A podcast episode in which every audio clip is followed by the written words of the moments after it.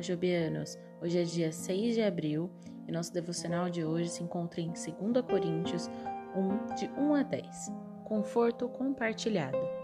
Paz seja com vocês, assim como o Pai me enviou, eu os envio. João 20, 21. Deus o enviou a mim esta noite.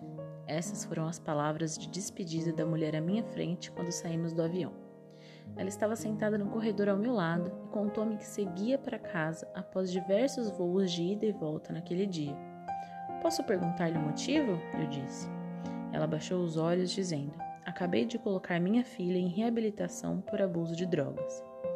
Nos momentos seguintes, gentilmente compartilhei a história de luta do meu filho contra o vício em heroína e como Jesus havia o libertado. Conforme eu via, um sorriso surgiu em meio às suas lágrimas. Após aterrissar, oramos juntos, pedindo que Deus rompesse os grilhões de sua filha antes de nos despedirmos. Naquela noite, pensei nas palavras de Paulo: Louvado seja Deus, Pai de nosso Senhor Jesus Cristo, Pai misericordioso e Deus de encorajamento. Ele nos encoraja em todas as nossas aflições, para que, com o encorajamento que recebemos de Deus, possamos encorajar outros quando eles passarem por aflições. 2 Coríntios 1, 3 e 4.